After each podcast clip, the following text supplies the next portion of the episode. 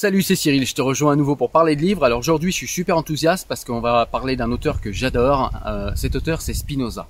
Alors le livre dont on parle, en fait, c'est pas un livre qui faisait partie de ma rentrée littéraire, mais comme j'ai pas fini de livre euh, actuellement, en fait, sur la rentrée littéraire, euh, que j'avais faite en vidéo et puis que je vous mets d'ailleurs en description si jamais vous avez envie d'aller la voir. Mais en tout cas, aujourd'hui, on va parler du traité de la réforme de l'entendement de Spinoza. Euh, ce traité de la réforme de l'entendement a comme sous-titre À la recherche du bonheur par Spinoza. Donc c'est une œuvre selon moi majeure parce que c'est une œuvre en fait qui apprend à raisonner, qui apprend à réfléchir et qui apprend à fonctionner au niveau de l'intellect de la manière la plus rationnelle possible. Voilà. Donc en fait, c'est un livre qui est euh, pour moi en édition Pléiade puisque j'ai l'œuvre complète de Spinoza et euh, c'est le deuxième titre donc le traité de la réforme de l'entendement. Voilà. Alors, euh, pour que tu comprennes pourquoi en fait ce livre me paraît important, euh, je vais devoir t'expliquer un petit peu, eh bien, d'où parle Spinoza.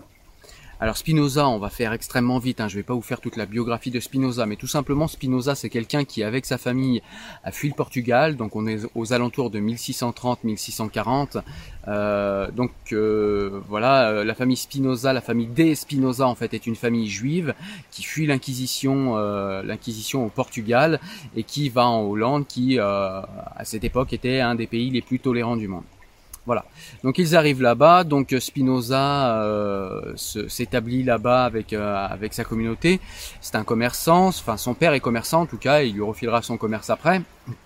Mais Spinoza perd surtout, c'est quelqu'un qui perd beaucoup de gens de sa famille. Il va perdre d'abord sa mère, ensuite il va perdre, je crois, sa belle-mère, il va perdre euh, un de ses euh, demi-frères. Euh, donc voilà, Spinoza, c'est quelqu'un qui a beaucoup souffert, qui a perdu pas mal de personnes assez jeunes.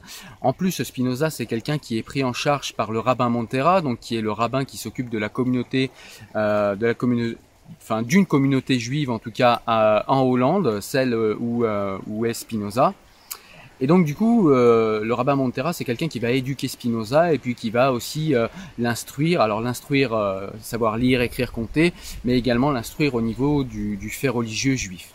Et Spinoza, c'est quelqu'un qui euh, va susciter beaucoup d'espoir en fait euh, chez le rabbin Montera parce que c'est quelqu'un d'extrêmement brillant, c'est quelqu'un qui réfléchit, qui comprend vite. Euh, c'est vraiment quelqu'un de, de, de, remarquablement brillant Spinoza par rapport aux autres. Et du coup, le rabbin Montera place beaucoup d'espoir en lui.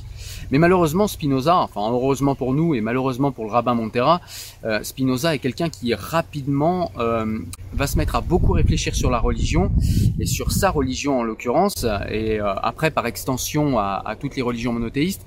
Et il va commencer à mettre en cause en fait tout ce qui est euh, appris par ces religieux, tout ce qui est appris par les, théologiens, tout ce qui est appris par les euh, les gardiens de Dieu en fait, les gardiens de la parole de Dieu, ceux qui s'octroient en fait le, la possibilité et le, le, monopole en fait de parler à la place de Dieu. Voilà. Donc Spinoza va être très critique. Euh, il va faire un livre qui s'appelle le traité euh, théologico-politique ou le traité euh, des autorités théologiques et politiques. Donc c'est un livre qui est très connu, dont je te parlerai plus tard, et c'est un livre en fait qui est également très intéressant puisque à mon avis c'est un livre qui est euh, à la base de la laïcité moderne. Mais bon, c'est pas le sujet d'aujourd'hui. Aujourd'hui, on va se concentrer sur le traité de la réforme de l'entendement. Qu'est-ce qu'il a de spécial ce livre, le traité de la réforme de l'entendement? Comme je l'ai dit, c'est un livre qui nous apprend à penser. Et en fait, qu'a voulu faire avec ce livre Spinoza? Eh bien, je vous l'ai dit, c'est quelqu'un qui a beaucoup souffert. Et Spinoza, en fait, cherchait le bonheur suprême.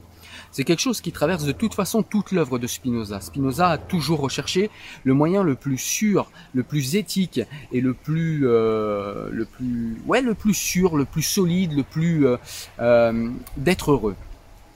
Euh, et, dans son traité de la réforme de l'entendement, eh bien Spinoza essaye de comprendre eh bien comment être heureux et, il, euh, il arrive à la conclusion, euh, en début de livre, il arrive à la conclusion, alors il nous fait raisonner, hein, je ne vais pas euh, ici déployer tous les arguments du livre, parce que sinon je vous fais une vidéo de, de deux heures, mais en tout cas Spinoza nous dit par exemple comme argument que eh bien, avoir la fortune n'amène pas le bonheur, puisque quand on a la fortune, eh bien, on a peur de la perdre, et, et si jamais on arrivait à perdre la fortune, eh bien on a des gens qui se suicideraient, on a des gens qui seraient très malheureux, qui seraient en dépression, etc. etc. Donc la fortune, c'est pas quelque chose qui va apporter du bonheur, en tout cas le bonheur suprême.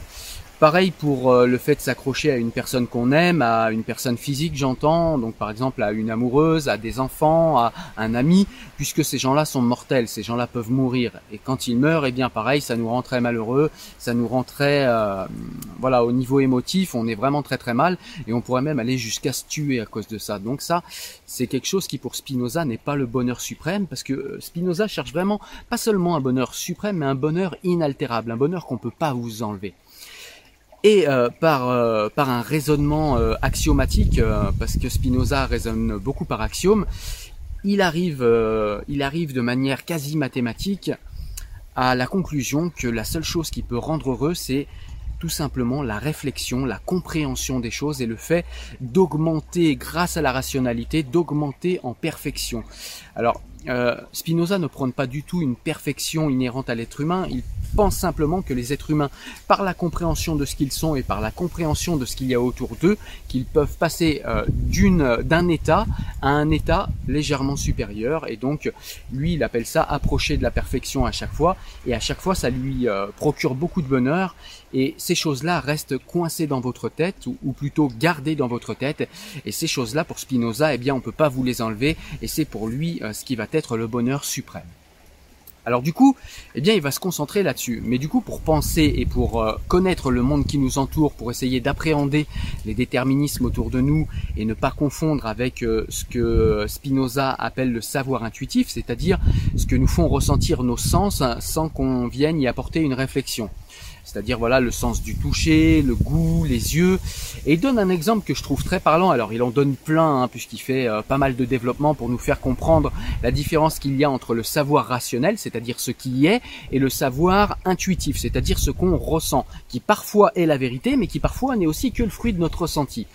Eh bien je trouve que c'est intéressant parce que Spinoza euh, prend un exemple qui me paraît extrêmement parlant, c'est que si avec nos yeux la nuit on regarde le ciel, eh bien on a l'impression que la Lune est beaucoup plus grosse que les étoiles. Alors qu'en fait, si on va étudier rationnellement tout ça, eh bien on se rend compte effectivement que les étoiles sont, enfin les choses sont inversées, c'est-à-dire qu'en réalité, euh, la vérité, la réalité rationnelle de ce qui se passe est inverse euh, et, et, contredit même notre savoir intuitif. C'est-à-dire qu'en gros, eh bien la Lune est beaucoup plus petite qu'une étoile. C'est simplement que les étoiles sont plus loin et que d'un coup d'œil, quand on regarde le ciel comme ça, eh bien ça ne se voit pas. Et donc Spinoza va, va nous expliquer que il y a une différence entre le savoir intuitif, le savoir, euh, voilà, qu'on quelqu'un marche devant moi, euh, j'ai une appréhension sur ce quelqu'un ou je vois quelque chose, je peux décrire ce quelque chose. Eh bien, il y a une différence entre ce savoir qui est intuitif et qui ne passe pas par le cortex frontal et un savoir qu'on va aller étudier en détail, qu'on va maîtriser, qu'on va regarder, qu'on va étudier dans les moindres aspects, dans les moindres détails. Eh bien, il y a une différence entre ces deux savoirs. Le premier, le savoir intuitif, celui dont on, sur lequel on peut se prononcer euh, juste euh, avec nos sens, sans passer par la réflexion, eh ben c'est le savoir intuitif. Et le savoir euh, qu'on va aller regarder, qu'on va aller mesurer, qu'on va aller vérifier, qu'on va aller étudier, peut-être qu'on va passer beaucoup de temps, des années à étudier ce fait, et eh bien cela est le savoir rationnel. Et Spinoza fait bien la différence entre les deux, bien que comme je vous l'ai dit tout à l'heure, il explique que parfois le savoir intuitif est aussi un savoir rationnel. Mais pour en être sûr, il faut toujours le vérifier donc on ne peut pas se fier simplement à notre savoir intuitif, c'est-à-dire que les sens peuvent nous tromper. Donc il nous donne aussi, euh, au-delà de ça, toute une, euh, tout un tas d'outils en fait conceptuels pour pouvoir à l'intérieur de notre tête trier ce qui est une bonne pensée, ce qui est une mauvaise pensée, qu'est-ce qui est du domaine de la superstition, qu'est-ce qui est du domaine de la croyance, qu'est-ce qui est du domaine de la rationalité. Et il nous dit que bien pour bien penser, donc il faut faire la différence entre ce que je vous ai dit, le savoir intuitif, le savoir rationnel. Il faut également dans sa tête avoir euh, des pensées euh, ordonnées, savoir euh, les ranger au bon endroit, savoir ce qui est une idée juste, une idée fausse, une idée probablement juste une idée probablement fausse et une croyance, euh, et une croyance probablement vraie et une croyance qui n'a pas été vérifiée. En tout cas, tout cela peut être classé dans notre tête. Et selon Spinoza, pour ne pas faire d'erreur de raisonnement, eh bien, il faut classer ces choses dans nos têtes. Et si on arrive à classer ces choses dans nos têtes et à euh, développer et à trier les idées qui sont justes ou probablement justes des idées qui sont fausses ou probablement fausses, eh bien par addition d'idées, on arrive à, par exemple, on peut partir de deux axiomes, de deux idées qui sont vraies ou probablement vraies, et on peut former une troisième idée vraie. Et ça, c'est euh, c'est la base en fait de la manière dont réfléchit Spinoza, parce que Spinoza pense qu'on peut réfléchir à partir d'axiomes si on fait le travail en fait de dégagement euh, de ce qui sont dans nos têtes de bonnes idées, de mauvaises idées, des idées vraies, des idées fausses, des croyances, le savoir intuitif ou le savoir rationnel, et bien démêler et bien trier toutes ces idées afin de ne pas les confondre et afin d'avancer par la rationalité et par l'intériorité intellectuelle, on peut euh, tout à fait former de nouvelles idées, de nouveaux développements, de nouveaux concepts qui sont justes sans même aller les vérifier. En tout cas, c'est ce que nous dit Spinoza.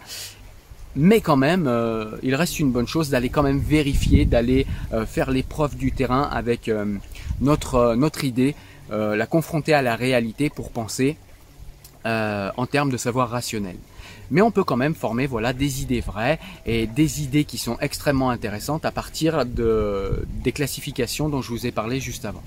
Alors voilà, comme à chaque fois, je vais pas aller euh, forcément jusqu'à la fin de jusqu'à la fin du livre. Je vais pas vous donner toutes les explications. C'est un livre extrêmement riche qu'il faut lire de toute façon euh, plusieurs fois tout au long de sa vie pour en euh, retirer la substantifique moelle. C'est vraiment un livre que je t'encourage à lire.